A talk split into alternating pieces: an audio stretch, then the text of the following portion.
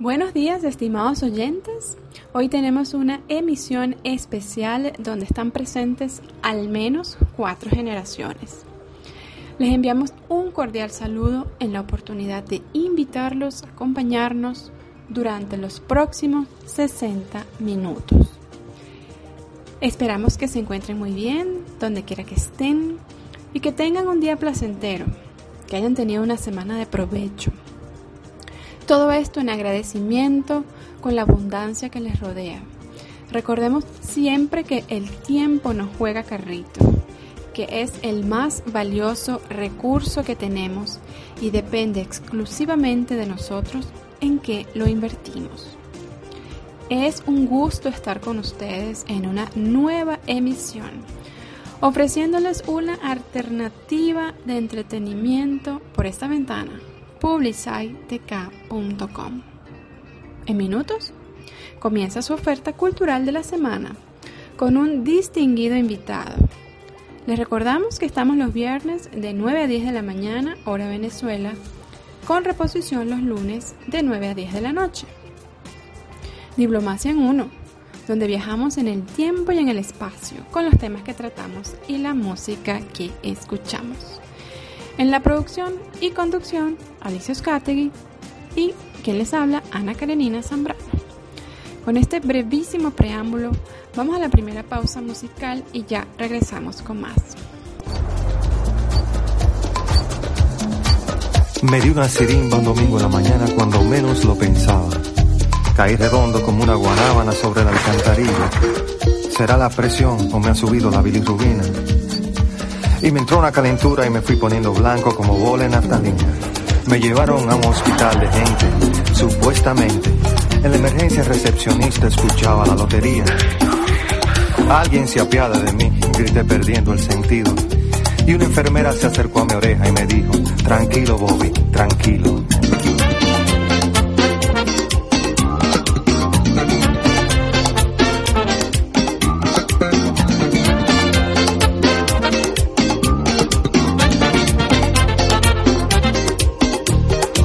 Acarició con sus manos de bengue y me dijo, ¿qué le pasa, atleta? Y le conté con lujo de detalles lo que me había sucedido. Hay que chequearte la presión, pero la sala está ocupada. Y mi querido, en este hospital no hay luz para un electrocardiograma. Abrí los ojos como luna llena y me agarré la cabeza. Porque es muy duro pasar el Niágara en bicicleta. No me digan que los médicos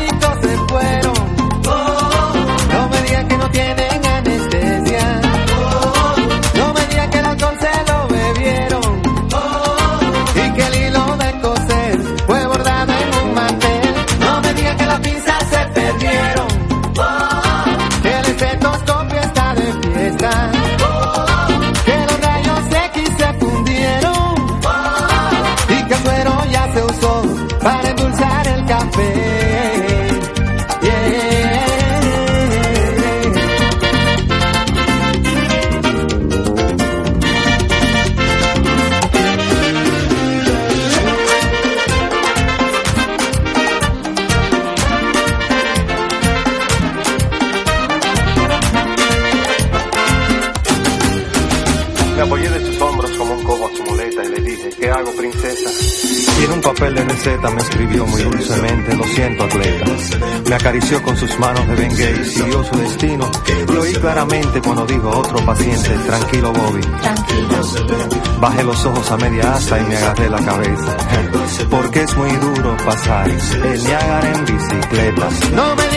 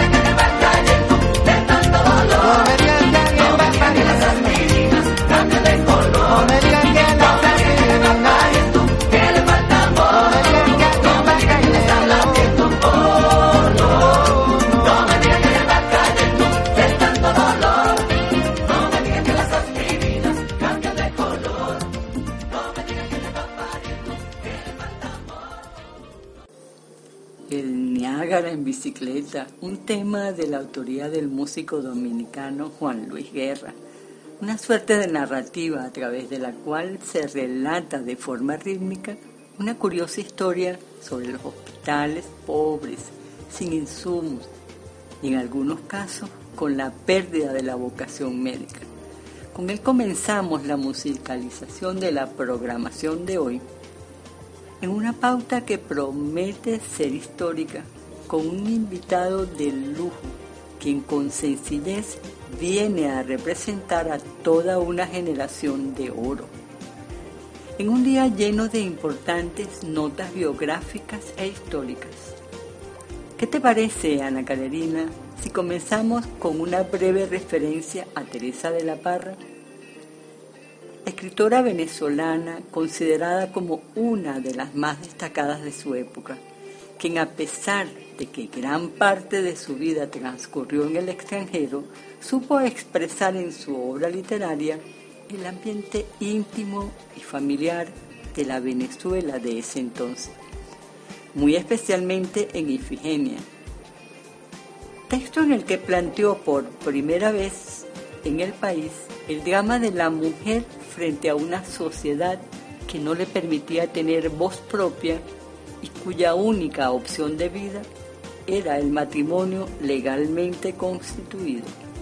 Muere un 23 de abril de 1936, principios del siglo pasado.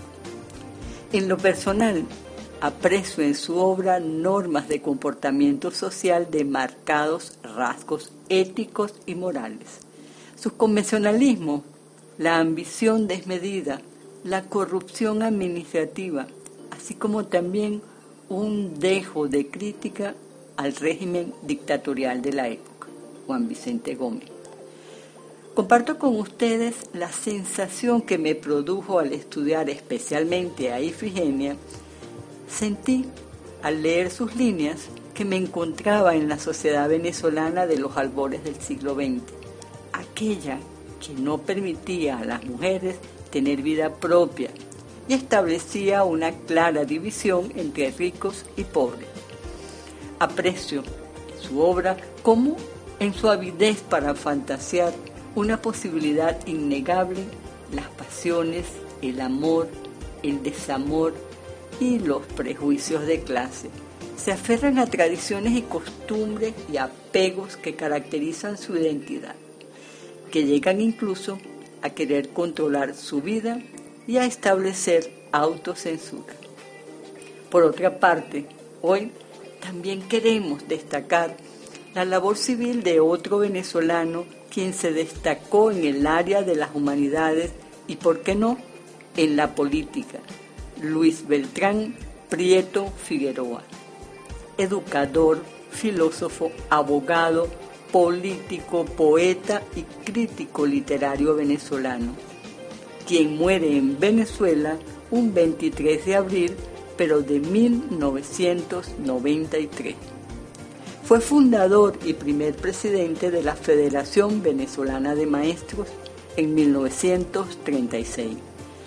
Se consideró uno de los mejores pedagogos de América entró de lleno en la política a ser uno de los cofundadores del Partido Acción Democrática.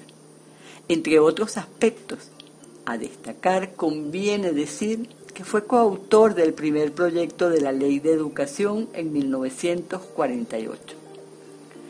Una dosis de alta concentración que nos da base para compartir nuestra especial entrevista de hoy, para lo cual contamos con una simpática simpatiquísima corresponsal, Janine Poleo, quien de forma gentil sirvió de puente para formular preguntas a su abuelo, don Pedro José Lozada, marino mercante de profesión, escritor y periodista por vocación.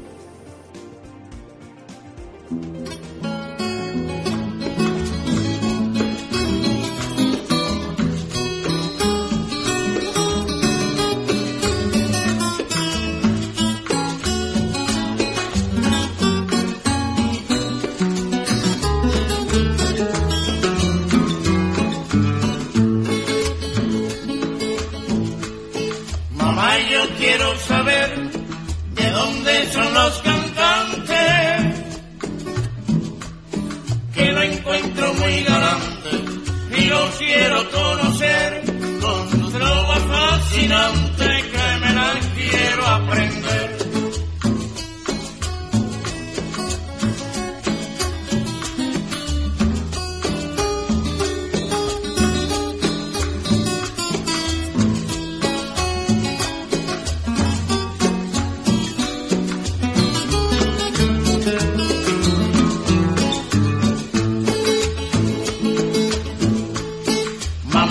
Quiero saber de dónde son los cantantes, que lo encuentro muy galante y los quiero conocer con su trova fascinante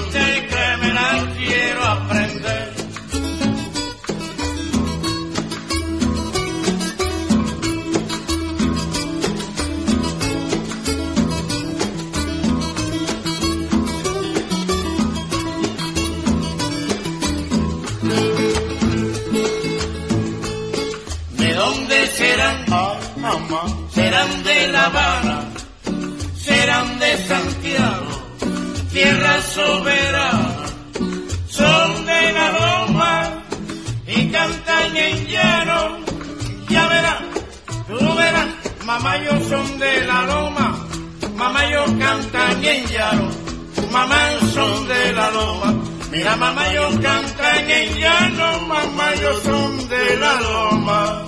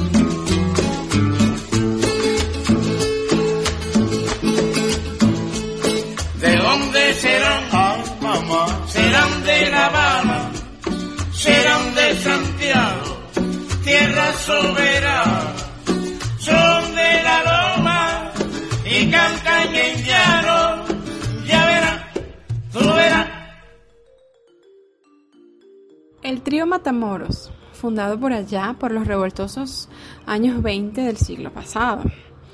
Ya casi 100 años, en 1925, los músicos Miguel Matamoros, Ciro Rodríguez, Israel Cueto, Santiago de Cuba crean este exitoso grupo.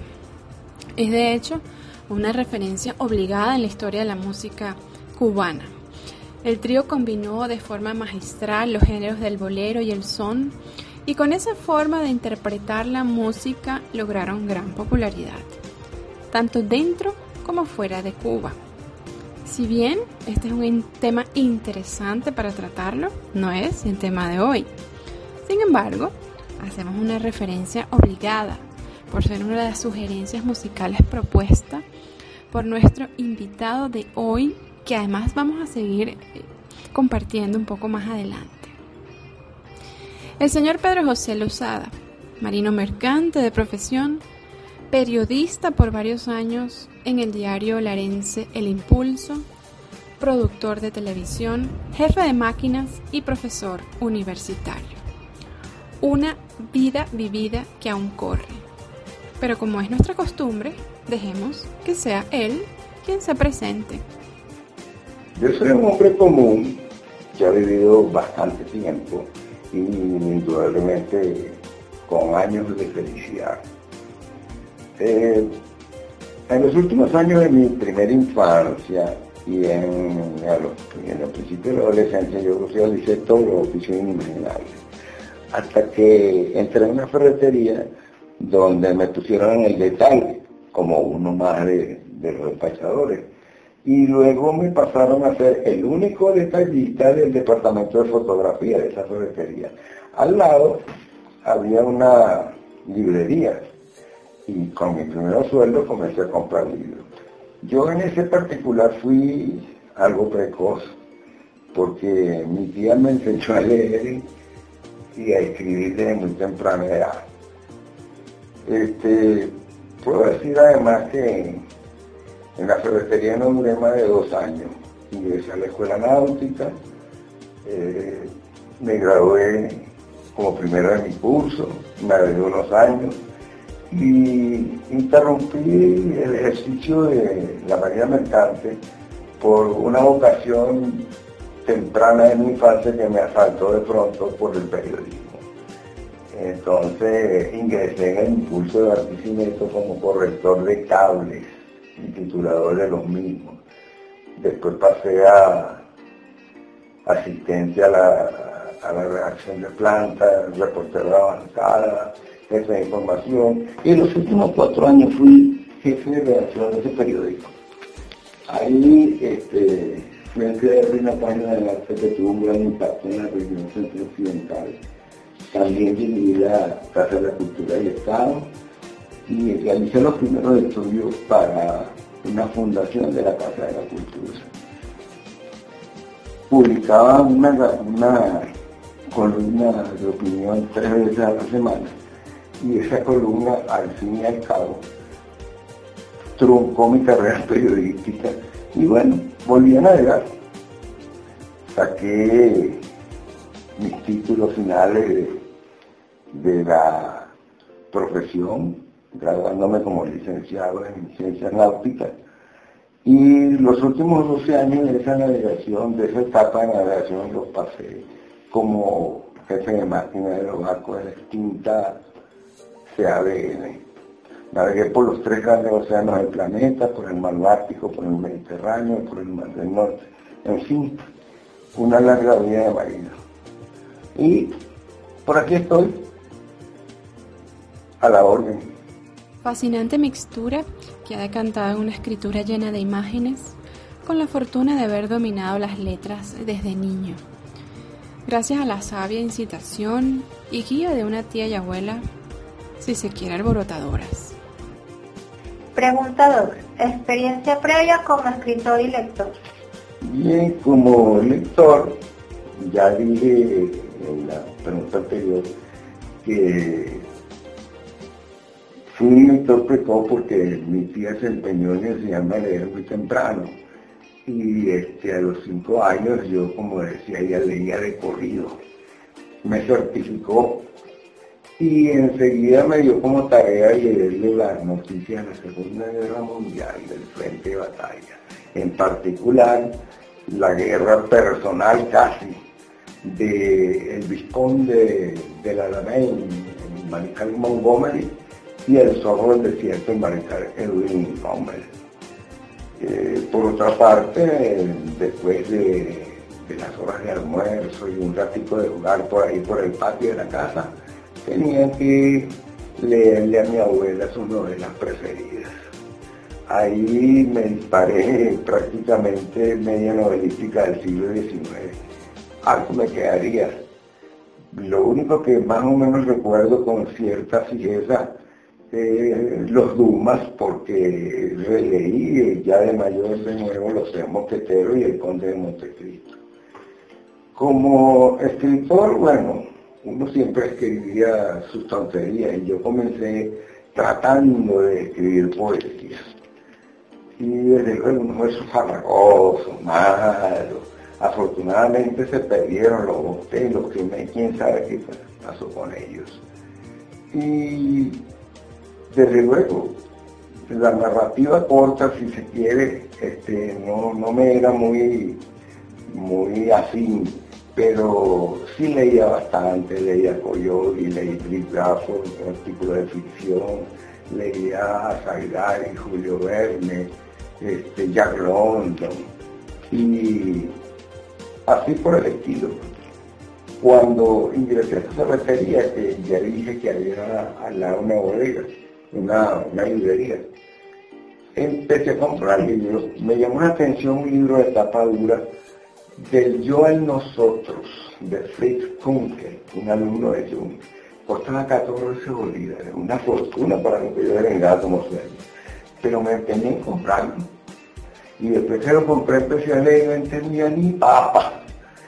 Un muchacho de 16 años leyendo psicología avanzada. Pero eso me costó 14 bolívares. Yo tenía que terminar de leerlo y lo terminé. No entendí una jota, pero terminé de leer el libro. Posteriormente, ya este, un poquito, ya con más cultura libresca, como si dijéramos, mi padre me, influyó muchísimo con sus libros de literatura espiritista. Compré unos libros de Rosa Cruz, compré este, unos moralistas griegos, me marcaron mucho Marco Aurelio y Epícteto, y también en esa oportunidad a esos moralistas griegos se sumó la tabla de Ceres, otro de esos, de esos famosos filósofos escritores de hace 1500, 1700 años. Este, como escritor debuté este, con una monografía sobre derecho del trabajo, bastante interesante, unas 32, 34 páginas. Luego en la en mi vida de marino, como jefe de máquina, tenía que publicar constantemente informes y realicé unas cuatro o cinco monografías que me pidieron diversos departamentos gerenciales. Y recuerdo que también ahí me dediqué con un poco mayor de, más seriedad para la circunstancia de escribir. Y en, esa, en ese empeño terminé un poemario bastante, bastante largo, pero un poema de largo formato, vamos a decir, en 32, 36 tantos. Y este, terminé también, comencé también un trabajo sobre Bolívar. Extraordinaria experiencia compartida. Debo decir que, al menos por lo que respecta a la navegación, tengo alguna referencia por propias vivencias. Viene a mi memoria allá por los años 70 en el planetario Humboldt, cuando tuve la maravillosa experiencia de hacer un curso de navegación estelar, que luego me motivó a estudiar navegación deportiva hasta obtener el título de patrón deportivo, siendo la primera mujer en Venezuela de tener un título para navegar hasta 150 toneladas. Por cierto, lo guardo como un tesoro. ¿Cómo me gustaría enrolarme en una tripulación? Por otra parte, un lector precoz que tendría necesariamente que ser un muy buen escritor, además con esas tareas iniciales casi que de corresponsal de guerra, la navegación como inspiración de fondo, una tía y abuela querendona embelesadas con un nieto narrador. Vamos a una pauta musical para disfrutar el arte del trompetista canadiense Maynard Ferguson y ya regresamos.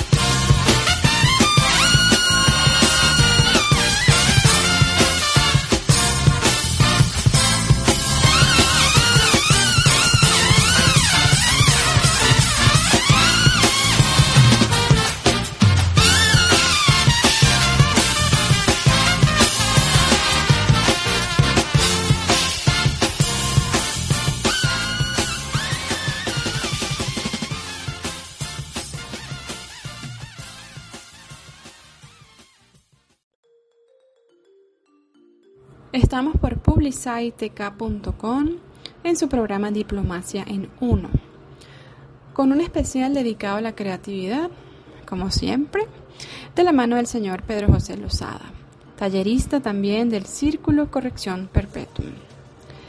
Debo decir que tengo disponible en formato digital la obra Cuatro cuentos y una fantasía, escrita por quien nos acompaña y que leí y disfruté gratamente. Pregunta 3. Inspiración para la o las obras publicadas realizadas en el taller Corrección Perpetuum, breve reseña de las mismas y datos donde pueden ser adquiridas. Bueno, lo primero que tengo que decir es que este, con respecto a eso de la inspiración para esas obras, es que la narrativa no fue mi fuerte sino en la infancia. Después no, nunca me preocupó mucho el cuento y, la, narración breve. Sin embargo, bueno, participé con, mucha disciplina en este trabajo y en Apunte del Encierro se publicó Sorpresa y Secreto, una historia donde una familia de clase alta este, recuerda por una serie de circunstancias su, vida anterior y entonces se encuentran dos hermanos que sin saberlo se enamoraron de la misma muchacha, de la misma persona, y eso al final los une más. Eh, posteriormente, ese fue parte, ese fue parte del grupo total de, de, los participantes en el curso. Después, individualmente me publicaron tres cuentos y una fantasía, que fueron cuatro cuentos y una fantasía, que fueron este, tres amores, este, taller de rayo su taller de costura, eh, la muerte me ha rondado, el mismo sorpresa y secreto, y el disgusto de Bolívar que fue el trabajo fuerte de la circunstancia de, escribir. Los cuentos son bastante elementales, aunque claro, me divertí mucho este, elaborando la trama, pero rondando, la muerte me ha rondado en realidad es bastante autobiográfico, parece que fuera ficción, pero son cosas en las que me vi envuelto de una manera muy directa. Con respecto al trabajo del disgusto de Bolívar, que es trabajo largo, yo lo califiqué como una fantasía literaria, porque me parece que va más allá de lo que sería una obra de ficción. Es un lenguaje muy interesante, humorístico algunas veces, cargado de ironía otras, burla burlando se dicen ciertas cosas y lo más interesante es que una estatua cobra vida y es un personaje del cuento, aunque es un asunto periférico en la trama, sin embargo es determinante en todos los sucesos. Me parece que está bastante cargado de humor incluso tiene una, una parte que yo diría que es bastante poética, que es la descripción de, del, personaje de la estatua cuando se hace presente para, hablarle a, la gente que fue, que es el kit de la cuestión. Otro aspecto de, de, esa narración es que eh, cuando tienes que describir estados emocionales, te encuentras en una situación bastante rara porque los estados emocionales son muy subjetivos. Puede salirte un ripio como te puede salir algo este, de profundidad. Sin embargo, todo depende del estado de ánimo del lector para que juzgue si le interesa o no ese, tipo de descripciones. Los, cuentos se pueden conseguir en Amazon y en Sultana del Lago, que es el editor, el editor que apoyó el, curso de, de, nuestro amigo Álvaro de Marco. Sobre la obra en referencia personalmente al leer el relato titulado Taller de radio versus taller de costura, pude imaginarme fácilmente una pareja que comparte una vida desde hace años, donde el marido, por más que quiera, siempre cede a la voluntad de su adorada esposa. Y por lo que respecta a la muerte me rondaba, incluso recordé momentos vividos y los sentí, en los que yo también sufrí esa agobiante enfermedad que se relata en esa historia. Pero cualquier angustia pasa a leer El disgusto de Bolívar, donde reí más de una vez. Pregunta 4. Lecturas que recomienda y por qué. Recomendar una lectura, recomendar un libro es algo bastante cuesta arriba, diría yo, porque depende de muchas cosas, a quién se le recomienda, quién pide ese consejo. Este, un niño, un adolescente, un adulto mayor, un profesional, y bajo qué circunstancias está envuelta esa petición de, de- que, ¿qué libro me recomiendas? Porque puede ser una angustia existencial por cuestiones amorosas, por circunstancias económicas, por circunstancias de algún padecimiento de salud propio o de la familia. Entonces se necesita un apoyo, un apoyo moral, y ese apoyo moral se busca pues en, los consejos en de un escritor notable que te relacione de una manera más directa con tu problema. Pero ¿qué sabes tú cuáles son propiamente las necesidades de ese hombre? En, mi caso, por ejemplo, yo he leído desde muy niño, fui un lector precoz por caprichos, no caprichos, sino por empeño de una tía que me quería muchísimo, y yo a los cinco años ya leía perfectamente, y entonces me nombró su, su lector oficial, yo tenía que leerle las noticias de la guerra, en particular la, las batallas entre el vizconde Montgomery, el mariscal Montgomery, vizconde del Alamein, y el zorro del desierto, el, el alemán mariscal Elvin Rommel. Y en la tarde tenía que leerle a mi abuela sus novelas preferidas. Entonces, desde ese entonces hasta mis 84 años actuales, son muchísimas las cosas que he leído y qué podría yo recomendar. Todo, todo libro es importante. Yo le diría a una persona que me pide una recomendación, lee mucho, lee, pero sobre todo relee, que es importantísimo. Stephen Zweig y este, Nabokov decían que solo te apoderas de la- del alma del autor cuando lo relees varias veces. Y eso es importante porque vas descubriendo este, elementos que te pasan por alto por la anécdota inicial, que es la que te llama la atención en la primera lectura.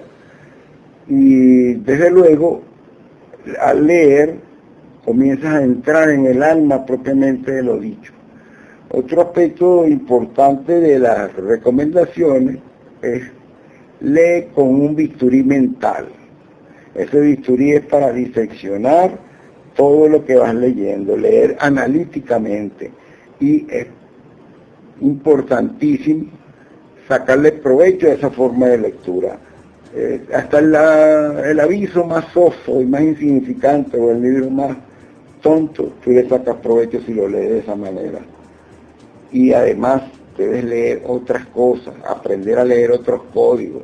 Ahí tienes que aprender a leer la naturaleza, tienes que aprender a leer los gestos de la persona. Todo eso te ayuda a comprender mejor tu relación con el mundo y la relación de los demás contigo.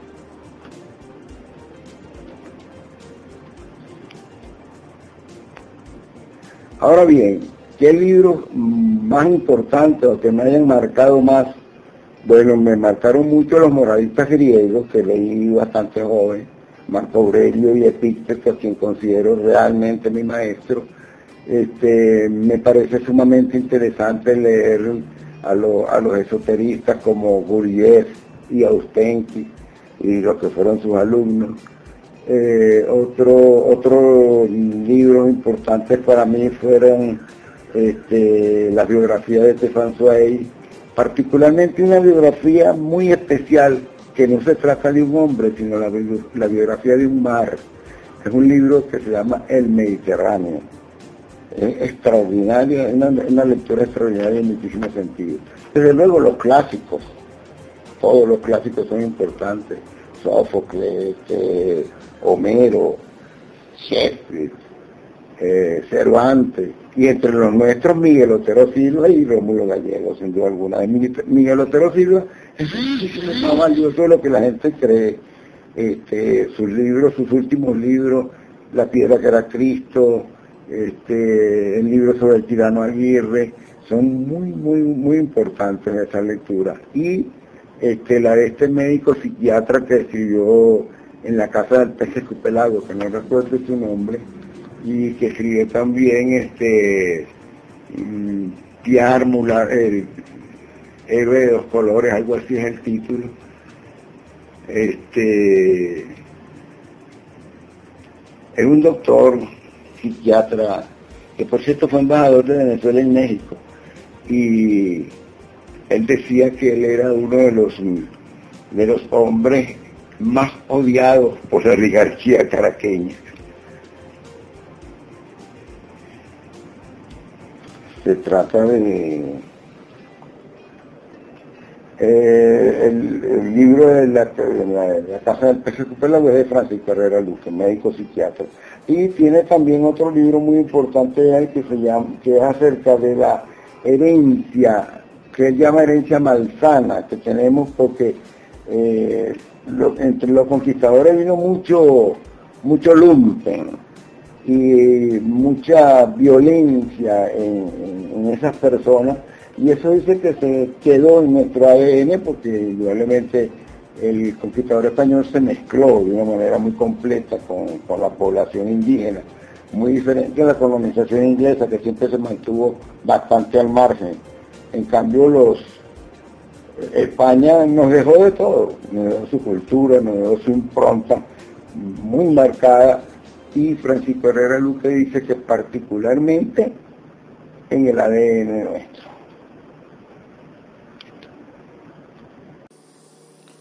Realmente podemos decir que los libros funcionan como una receta médica, sobre todo en tiempos convulsos, con particularidades por lector. Su apreciación depende en gran medida del estado de ánimo. Como el arte, la literatura se aprecia con los ojos que miran desde diferentes perspectivas. Don Pedro José Lozada, quien a sus 84 años nos comparte una vida llena de experiencia y con proyectos aún por hacer, con singularidad nos afirma que para él un vaso no es medio vacío o medio lleno, simplemente está a la mitad. Con esa información cada quien resolverá qué hacer. Recalcamos sus palabras. Todo libro es importante, pero más importante aún es releerlo, leer de forma analítica y aprender también a leer otros códigos como los gestos o el lenguaje de la naturaleza. Gracias por aceptar nuestra invitación. Gracias a su nieta, quien de forma carismática realizó las preguntas y nos prestó todo el apoyo logístico para hacer esta entrevista posible. Gracias. Despedida y proyectos futuros. Bueno, en primer término, darle las gracias a usted por su gentileza y la cortesía de haberme invitado a, a este breve conversatorio. Eh, le estoy muy agradecido sinceramente por ello. Proyectos futuros. Sí, tengo varios, pero este, a, mi edad yo no sé si podré realizarlos o no. De todas maneras, yo no soy ni pesimista ni optimista. Cuando veo la botella de agua por la mitad, no pienso que está ni medio vacía ni medio llena. Creo que está a la mitad. O sea, la veo de una forma lo más realista posible. En todo caso, tengo varios proyectos para echar adelante eh, algunas circunstancias de, de escritor propiamente dicho. Sultana del Lago me tiene prometido eh, un libro de memorias. Este, por otra parte, mm, yo en el año 2011 salió un libro mío sobre una tesis sobre cosmogonía llamado este, La resolución del continuo, que tiene pendiente una segunda edición ampliada. Se le va a agregar un capítulo, eso está listo. Y se están haciendo gestiones para, esa, para editarlo por parte tanto de Sultana del Lago como de otro grupo. No qué va a pasar, todavía no hay un compromiso formal, pero en todo caso este, se trata de, de lo que tengo por delante para, para seguir escribiendo. También tengo un poemario, como dije, de largo formato que me gusta muchísimo eh, y creo que tiene bastante vida poética, sin duda alguna. Eh, no, no tengo ninguna, ningún pacto con, con editores sobre ese libro, pero me gustaría echarlo adelante. Entonces, en todo caso, pues son, son tres proyectos que hay en el futuro, un futuro que no sé hasta dónde será. Dios proveerá ya veremos. En todo caso, lo más importante es saber que existe la disposición para ello. Tengo todavía suficiente claridad mental para escribir unas cuantas cositas y bueno, Dios proveerá y dirá hasta cuándo me tiene en este mundo que hasta ahora ha sido sin duda alguna bastante feliz, aunque hay quien dice que la felicidad, el amor y la libertad son ficciones y que lo único real y verdadero es la vida. Ciertamente así puede ser. Muchísimas gracias de nuevo.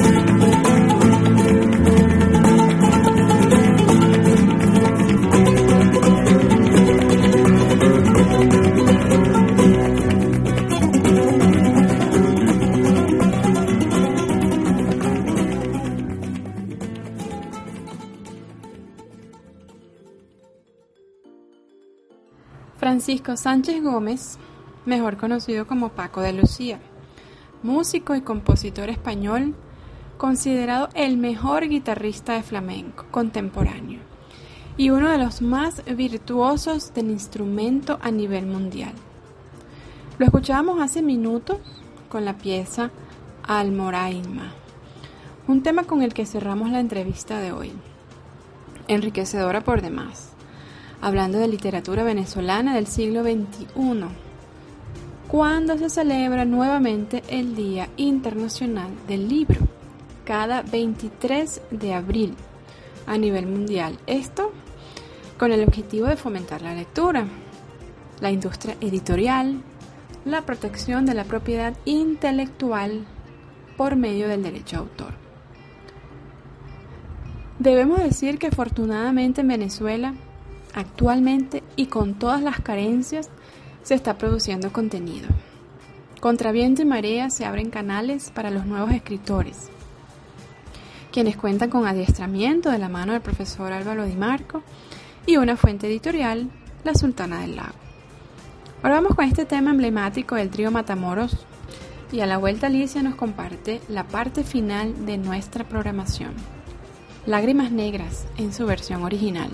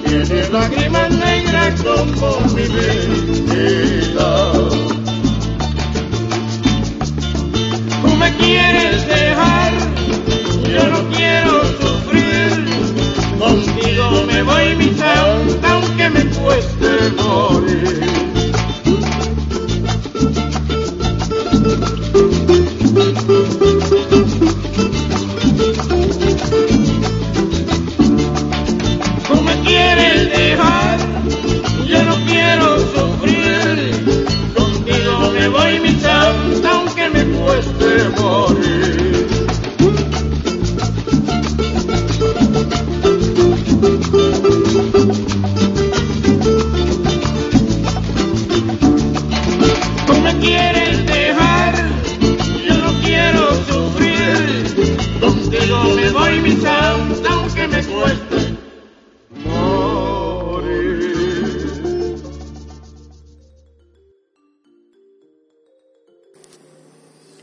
Queremos despedirnos sin antes recordar la importancia que tiene para la humanidad el reconocimiento de la diversidad de lenguas. De hecho, cada 23 de abril se celebra el Día de la Lengua Inglesa y Española en las Naciones Unidas. El inglés, junto con el francés, es uno de los dos idiomas de trabajo de la Secretaría de las Naciones Unidas y uno de los seis idiomas oficiales de la organización. Debido a que es tan hablado, el inglés se conoce a menudo como un idioma mundial o la lengua franca de la era moderna. Lo anterior en honor a dos grandes de la literatura universal. Por lo que respecta a la lengua inglesa, la fecha sirve para recordar a Sir William Shakespeare, quien muere un 23 de abril de 1564, según el calendario juliano. Shakespeare es considerado el escritor más importante de la lengua inglesa uno de los más célebres de la literatura universal. En el siglo XX, sus obras fueron adaptadas y redescubiertas en multitud de ocasiones por todo tipo de movimientos artísticos, intelectuales y de arte dramático. Sus comedias y tragedias han sido traducidas a diversas lenguas y constantemente son objeto de estudios se representan en diversos contextos culturales y políticos de todo el mundo. Por su parte, el español también recuerda un 23 de abril a otro grande de la literatura, Miguel de Cervantes Saavedra, novelista, poeta, dramaturgo y soldado español, considerado la máxima figura de la literatura española. Es universalmente conocido por haber escrito el ingenioso hidalgo Don Quijote de la Mancha, la cual ha sido descrita por muchos críticos como la primera novela moderna y una de las mejores obras de la literatura universal, además de ser el segundo libro de la historia en número de ediciones y traducciones, superado solamente por la Biblia. A propósito de él y de todo el maravilloso contenido compartido hoy, vamos a cerrar con esta cita. El que lee mucho y anda mucho, ve mucho y sabe mucho. Hasta una próxima edición. Sigan con la variada programación de publicitek.com. Estamos para ustedes por las redes sociales en Twitter, Facebook e Instagram como arroba diplomacia en uno. Gracias por su sintonía. Bye bye.